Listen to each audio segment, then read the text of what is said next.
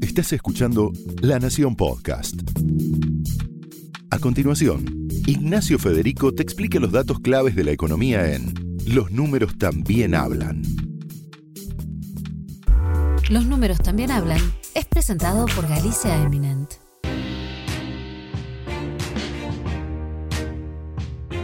Bienvenidos a una nueva edición de Los Números también hablan, el podcast de economía y negocios de la nación. Hoy vamos a hablar de una de las obsesiones de los argentinos. Pero no, tranquilos, no es un podcast de psicología, nos mantenemos dentro de la economía. Pero incluso en el frío mundo de los números y de las finanzas hay pasiones y obsesiones, y una de ellas, en la Argentina, al menos en nuestro caso, es el dólar.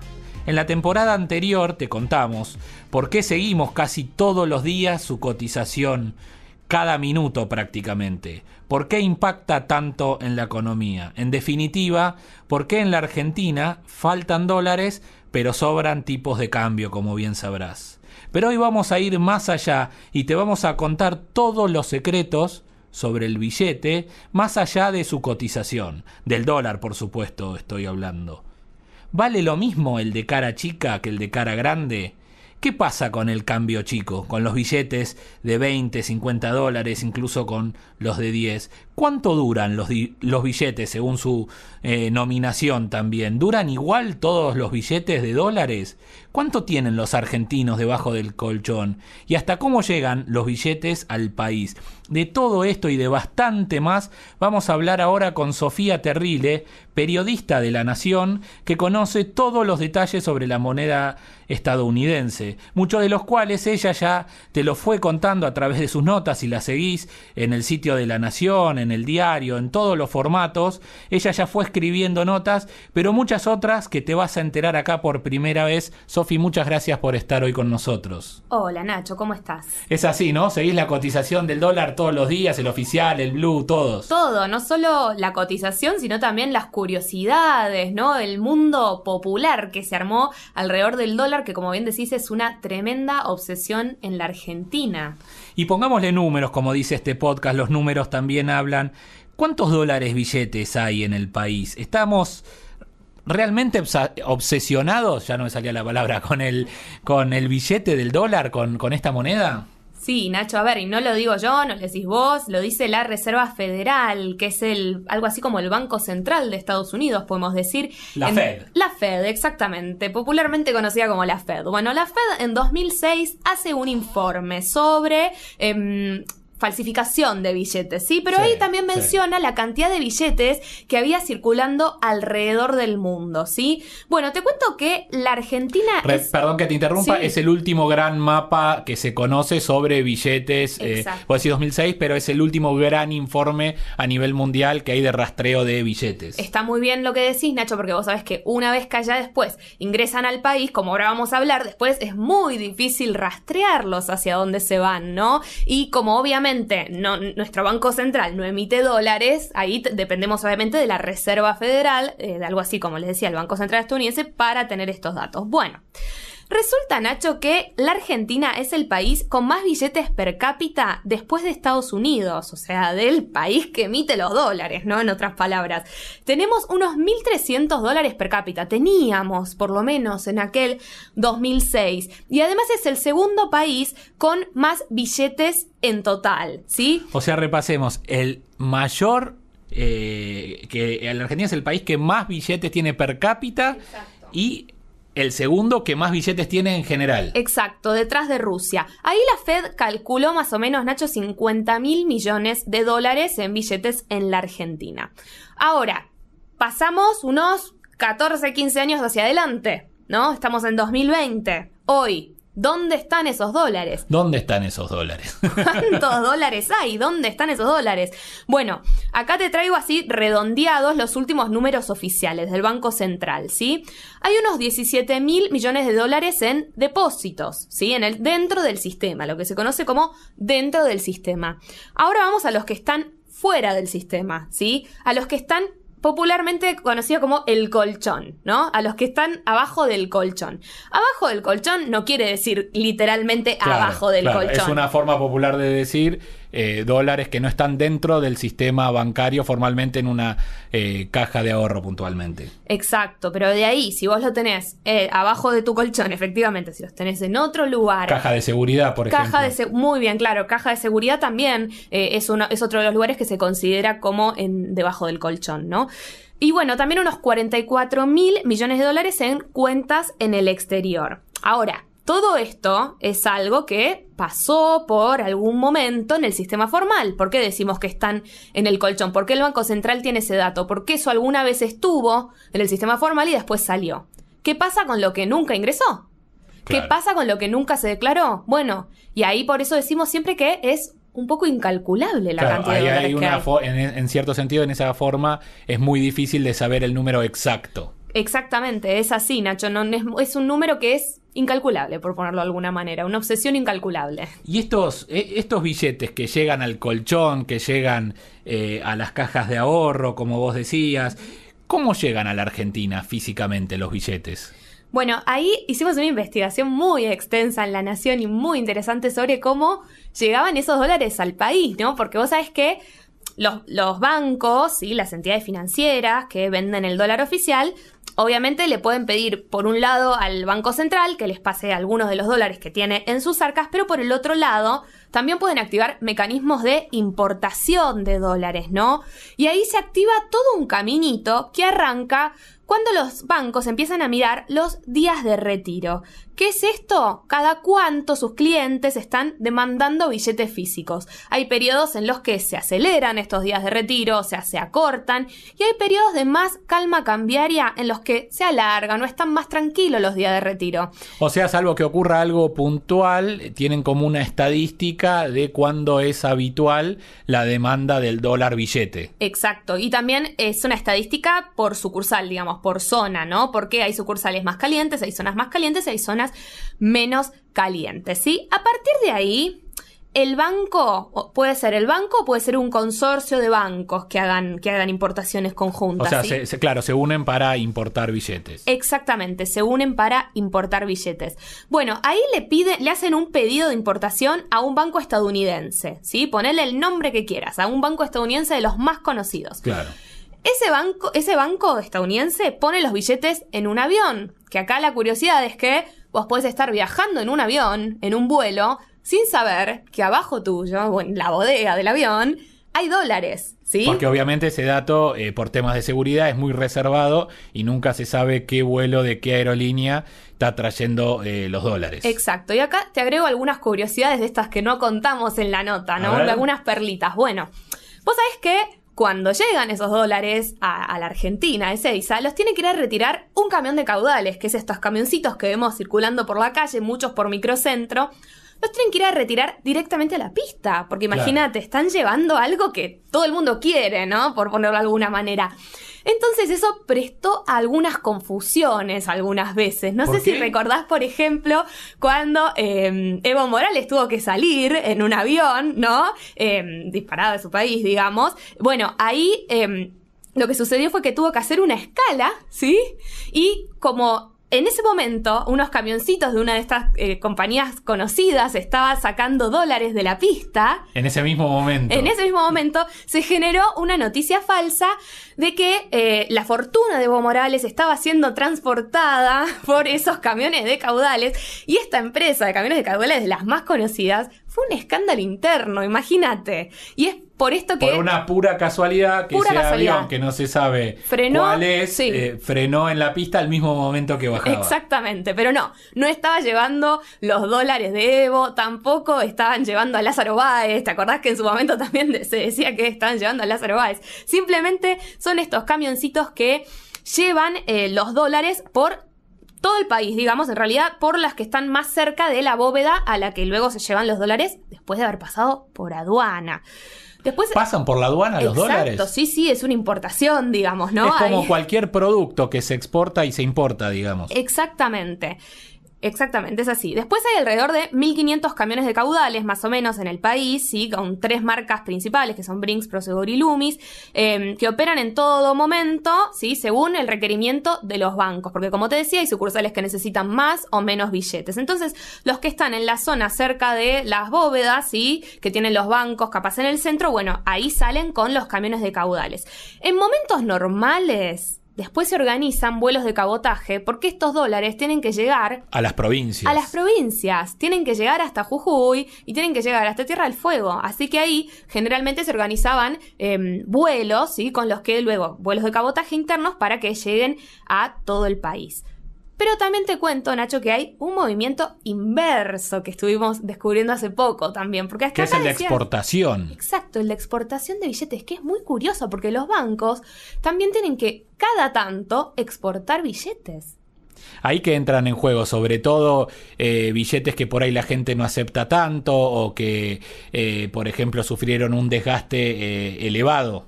Exactamente, es así. Esto es un mecanismo de recambio de billetes, que digamos que para los bancos obviamente tiene un costo importante, no lo hacen mucho, no es algo que hagan habitualmente y todo el tiempo, tienen que juntar una partida muy grande de billetes que realmente ya no puedan poner en circulación. Y que justifique el envío al exterior. Y que justifique totalmente, tiene que haber una cantidad sustanciosa. Pasa mucho, por ejemplo, con los billetes de cambio chico. Generalmente ellos, cuando los bancos, cuando hablo de ellos, ¿no? Eh, cuando importan los dólares, no piden cambio chico Piden generalmente billetes de 100 dólares. Porque, ¿qué pasa? El que va a retirar el dólar, el que los dólares que tiene en la cuenta, tal vez va al banco a retirarlo, por el motivo que sea, generalmente pide los billetes de 100 dólares, no pide cambio chico. Pedir cambio chico es muy de irte de vacaciones. ¿O no? O sea, la obsesión también tiene sus particularidades. El argentino quiere los dólares, pero quiere el billete de 100 puntualmente. Y te agrego más, el billete de 100 y de cara grande. Y ahora nos, vamos a ir metiendo de lleno en eso. ¿Por qué, por qué hay diferencia entre el billete de cara grande y el de cara chica? Eh, recordemos, el de cara chica es el billete que es un poco más viejo, ahí nos vas a contar, metido en un óvalo. Exactamente, es así. Es un billete que se imprimió, que imprimió la Reserva Federal entre 1914 y 1996 con la figura de Franklin un poquito más chica y un marquito ovalado. Después vinieron dos series más, ¿sí? Con, los, con las eh, caras más grandes de Franklin, ¿sí? Todas esas series, vamos a hacer la aclaración porque nosotros trabajamos con la verdad y con la información, son todas eh, legales, de circulación legal, no tienen ningún tipo de problema, te lo dice la Reserva Federal misma, te dice todo lo que haya sido emitido desde 1914 en adelante, tiene circulación legal, está todo bien con esos billetes. Pero, pero, pero sabemos que en la Argentina está el mercado blue, que es el dólar paralelo, que como siempre te aclaramos es ilegal y por lo tanto a veces tiene sus propias reglas. En este caso, ¿qué es la cara chica para las cuevas? Bueno, la cara chica, como te decía, es esta serie que es un poquito más antigua que los que vemos últimamente. Y es más, te voy a decir más, si llevas un cara chica a Estados Unidos, probablemente te miren un poquito extrañado, porque te van a decir, ¿qué es este billete que capaz una Por la velocidad de circulación allá ya no se ya no están más, exactamente, porque capaz, una, no sé, te atiende en el local una chica de 22 años y te dice, ¿qué es este billete de cara chica que me estás trayendo, no? Eh, pero bueno, em, lo, lo que pasa, Nacho, es que en el circuito Blue estos billetes se pagan hasta un 5% menos. Y ahí vamos a aclarar que obviamente tiene que ver con información falsa, con prejuicios, con un prejuicio que se extendió por algunos otros países de Latinoamérica, y que decirlo. Muchas veces esto impulsado también por las redes, por el mundo virtual online, digamos. Exactamente, por, eso, por esos motivos. Eh, por ejemplo, en Paraguay y en Brasil me, me informan que hay problemas similares, en Sudáfrica, en lo que es el sudeste de Asia, que miran con cierta extrañeza estos billetes de 100 dólares un poquito más antiguos. Hay un motivo que alegan quienes eh, dicen, bueno, te, lo toma a menor precio, que es que los billetes más nuevos de 100 dólares tienen una faja de seguridad con la que vos te das, em, te das cuenta mejor si está falsificado o no. La realidad, Nacho, es que son legales, son de circulación legal, no hay ningún tipo de problema. Si vos los llevas a Estados Unidos, te lo van a tomar, no hay ningún tipo de problema, no vale menos. Y estos, pero estos, entre comillas, mitos o tendencias que se generan en el mercado paralelo le termina trayendo también un problema puntual a los bancos, ¿no? Porque el que va a la ventanilla y el banco que tiene un dólar. Eh, de cara chica, pero que está totalmente vigente, a veces el usuario al banco le dice, no, mejor dame otro Sí, exactamente, es un problemón para, para los cajeros de los bancos, ¿no? Porque dicen, dicen que cuando va un cliente eh, les, les, termina diciendo, no, no, no me des el de cara chica, vengo hasta otro día a buscar el de cara grande, dicen, ¿no? Hay un banco que hizo hasta eh, una publicidades campaña, educativas, sí. una campaña educativa, gracias, porque, digamos, tenía que derribar este perjuicio de que realmente valen lo mismo. Porque esto termina teniendo un costo extra, porque al final terminan optando, como decías al principio, por acumularlos y guardarlos para exportar, para aprovechar una exportación, para devolverlos eh, afuera. Y algo parecido pasa, como decíamos, con los de cambio, chico. ¿Qué pasa con los billetes de 20, de 50? Hablábamos de la obsesión por los billetes y puntualmente por los de 100. ¿Qué pasa con los de cambio chico? Bueno, acá hay otra razón por la que se genera rechazo con estos billetes y tiene que ver un poco con, bueno, acá en la Argentina lo conocemos bien, el costo de transportar dinero, ¿no? No es lo mismo un billete de 100 que cinco billetes de 20, ¿no? Tienen diferente peso, eh, tienen otra estructura como para trasladarlos, más peso, más volumen, ¿no? Claro, Entonces, en un camión hay un espacio físico y si vos trasladas ese total de espacio con billetes de mayor no, nominalidad, es mucho, estás haciendo rendir más el viaje. En cambio, si vas con los de baja nominalidad, en el fondo estás trasladando menos valor. Exacto. Bueno, uno, eh, ese es el motivo también por el que yo te conté hace un ratito que los bancos cuando importan billetes generalmente importan los de 100, no quieren los de cambio chicos, ¿sí? Porque les agregaría Para un rendir costo. el viaje. Digamos. Para rendir el viaje, muy bien, como lo que todos queremos, ¿no? En definitiva, ahorrar un poquito. Bueno, ahí eh, estos billetes te cuento que en el mercado blue también se pagan hasta 2 pesos menos. Ojo, cuando yo te digo que algo se paga dos pesos menos. Parece poco Sí, al principio. Pero es un numerito, te digo. O sea, eh, cuan- si, si vendés algo, una cantidad importante de dólares, ¿no? También hay que aclarar que si vos comprás a la inversa, también te van a tener que hacer un descuento. O sea, Claro, es así, es un poco así, Es ¿no? para los dos lados. Es para los dos lados, exactamente. Pero el problema en definitiva con los billetes de cambio más chico es como te decía que no son los más demandados y que generalmente traen más problemas de logística. Y por eso estas curiosidades, ¿no? Estas reglas que inventamos acá que decís, yo a veces pienso, se los contás a alguien de afuera y te dicen, no, no puede ser. Claro. No puede ser lo que está pasando.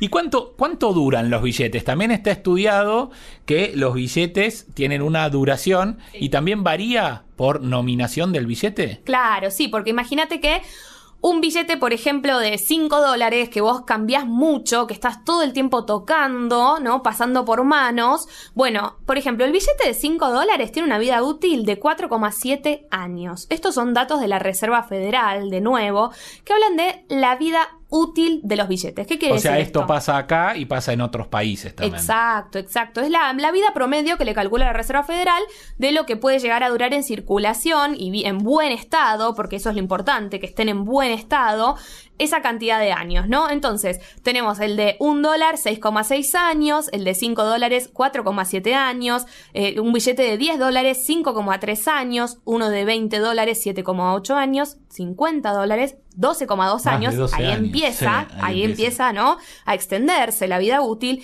Y el de 100, 22,9 años, 23 años básicamente. Casi 23 años, Exacto. exactamente. Ahora, estuve preguntando un poco, ¿no? ¿Qué pasaba con los billetes de acá? En concreto, porque hay mucha gente que tiene el dólar cara chica, tal vez hace años guardado, ¿o no? Exactamente, sí. Entonces, ¿qué pasa cuando, por ejemplo, vos querés ir a depositarlos al banco? Bueno, te los van a tomar siempre y cuando estén en buen estado. Eso es muy importante aclararlo, porque dicen, eh, pero no me tomaron. No, bueno, eh, todos tienen sus normas, ¿no? O sea, y el billete tiene que estar en buen estado. Esto no quiere decir que si el billete tiene más de 22,9 años, no sirve. No es eso, no es una fecha de vencimiento, es una vida útil promedio. Si vos tenés... eh, dólares, digamos, en, en tu poder. Los tips para la preservación son generalmente guardarlos en un lugar sin humedad y algo que eh, es Sobre todo, ¿no? Esos que Sí. eh, la humedad es uno de los principales, una de las principales causas de eh, deterioro de los billetes. de deterioro se ponen marrones los dólares generalmente y se pueden romper un poco. Y otro tip muy importante es no usar las típicas banditas elásticas que a veces se usa para, para atar de fajitos de, de Pues billetes. te los va cortando. Te los va cortando, exactamente. Exactamente, así es la historia con, con estos billetes, así que hay, hay que tener cuidado. Los que los tienen en sus casas, guárdenlos bien, bien preservados. Bueno, Sofi, y otra pregunta que se hacen en general todos. ¿Se puede cobrar en dólares? En la Argentina, ¿quiénes cobran eh, en dólares? Es más una excepción que una regla, ¿no? Es absolutamente una excepción. Son muy poquitas las personas que en la Argentina pueden cobrar en dólares. ¿Quiénes son? Principalmente, bueno, el personal diplomático, los, eh, los profesionales expatriados y algunas personas que trabajan en la industria del software, ¿sí? en la exportación de servicios de software, que generalmente es una industria que compite globalmente por el talento y como política de retención de ese talento, dice, bueno, te pago en dólares, ¿sí? Acá, Nacho, es muy importante saber que para eso tienen que homologar un acuerdo con el Ministerio de Trabajo. O sea, necesitas un pedido, Un hacer un pedido, un permiso puntual. Exacto. Porque la ley de contrato de trabajo te dice que no puedes pagar más del 20% del salario en especie, ¿sí? Y acá el dólar se considera especie. Porque en la Argentina, la moneda, eh, nos guste o no, es el peso, digamos, ¿no? Por más que sí. algunos digan que es monetaria, es el peso. Algunos la vicepresidenta, ¿no? Exacto, exacto. Eh, es el peso, la moneda. Así que ¿Y qué pasa ahí? ¿Cómo diferencias esto? Estamos hablando de cobrar en dólar billete o transferido a una cuenta, pero en dólares puntuales. Porque después está la gente que también en la industria del software pasa mucho a nivel programadores, sobre todo, y otros servicios como, por ejemplo, eh, además de la programación, la publicidad, la creatividad, diseño. sí. Eh, un montón de eso se trabaja para afuera y el pago es en dólares. Pero, ¿esos lo cobran en dólares acá en la Argentina o cómo es la operatoria? Claro, ahí lo que sucedió es que desde el CEPO, desde que se instauró nuevamente el CEPO, desde la anterior presidencia de, de Mauricio Macri, ya hace un tiempo, los que exportan servicios, ¿sí? como puede ser un programador, como bien decís, un diseñador que trabaja para afuera, tiene que hacer una factura de exportación, presentarla ante el banco y el banco le va a liquidar, le va a liquidar esos dólares al tipo de cambio oficial. ¿A qué tipo de cambio oficial? Bueno, al tipo de cambio oficial ¿A cuál de todos? ¿A cuál de todos? Porque hay cinco por lo menos y más te diría.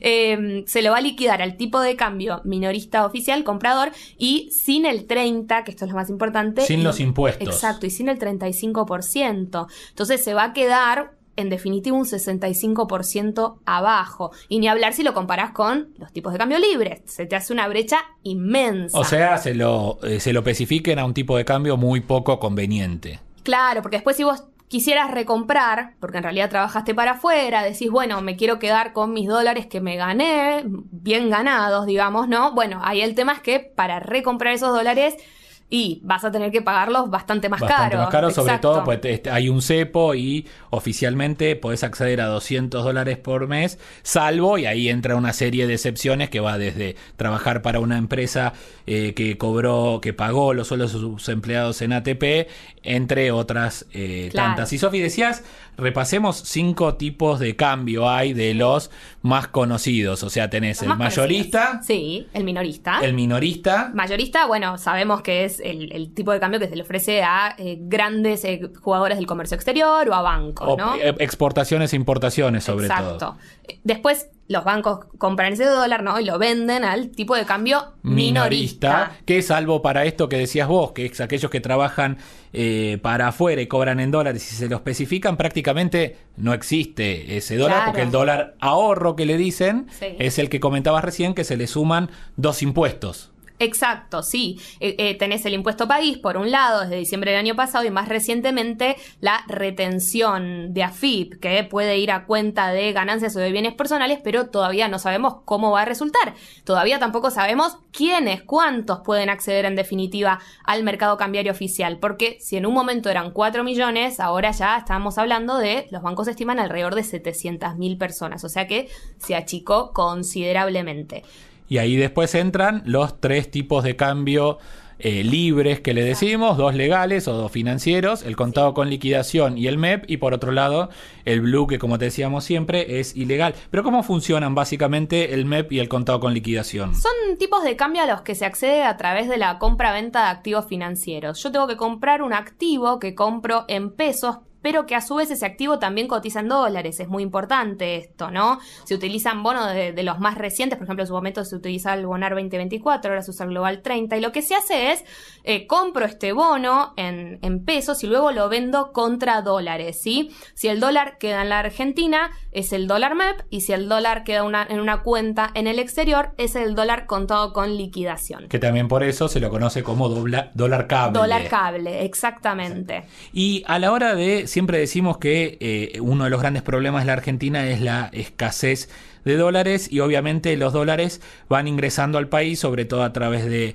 exportaciones, a través del turismo cuando viene de afuera hacia adentro, pero hay un calendario de dólares, digamos, ¿podemos saber a lo largo del año cuándo entran más dólares y cuándo entran menos dólares? Sí, hay un calendario de ingreso de dólares que también se mezcla, se combina con lo que son las intervenciones del Banco Central.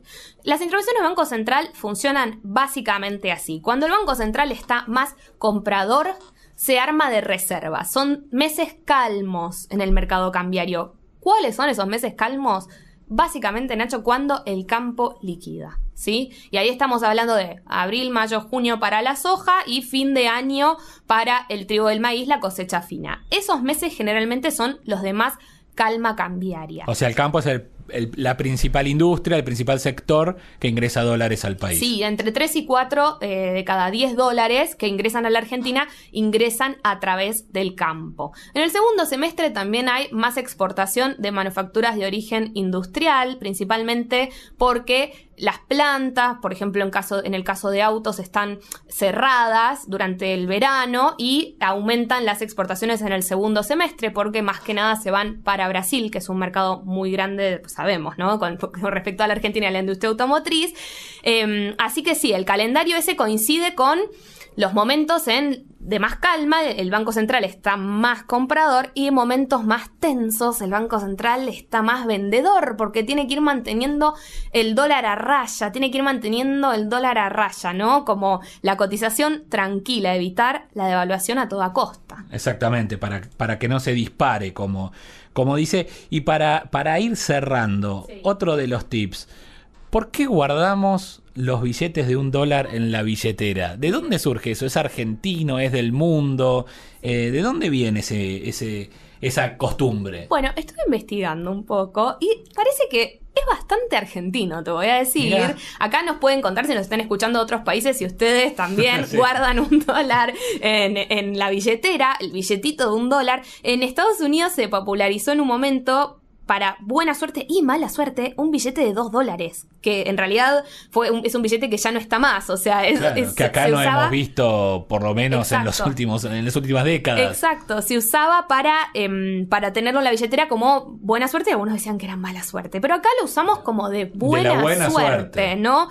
¿Por qué? Bueno, te voy a contar lo que dicen las personas que son un poquito más místicas que yo, porque esto tiene bastante de misticismo. Por un lado, Nacho, está el tema de que es un billete verde. ¿No? Que el verde simboliza la esperanza. la esperanza, exactamente. Es el, lo típico que te dice, por lo menos a mí mi abuela, ¿no? Guarda este billetito en la billetera que te va a dar eh, plata siempre, ¿no? Lo que queremos atraer es, bueno, la buena fortuna.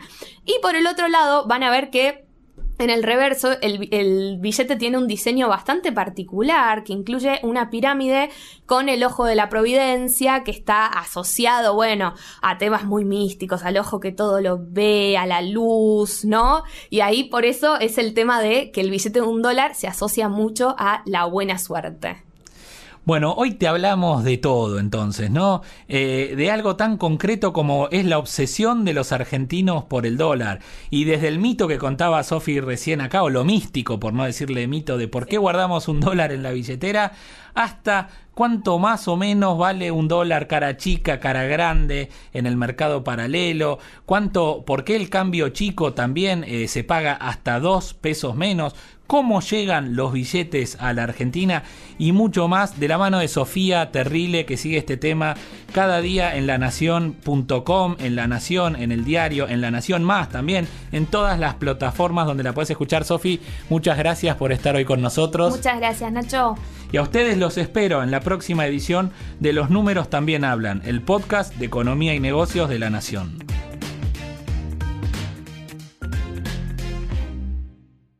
Esto fue los números también hablan, un podcast exclusivo de La Nación. Escucha todos los programas de La Nación Podcast en www.lanacion.com.ar. Suscríbete para no perderte ningún episodio. Estamos en Spotify, Apple Podcast, Google Podcast y en tu reproductor de podcast favorito. Seguí escuchando La Nación Podcast.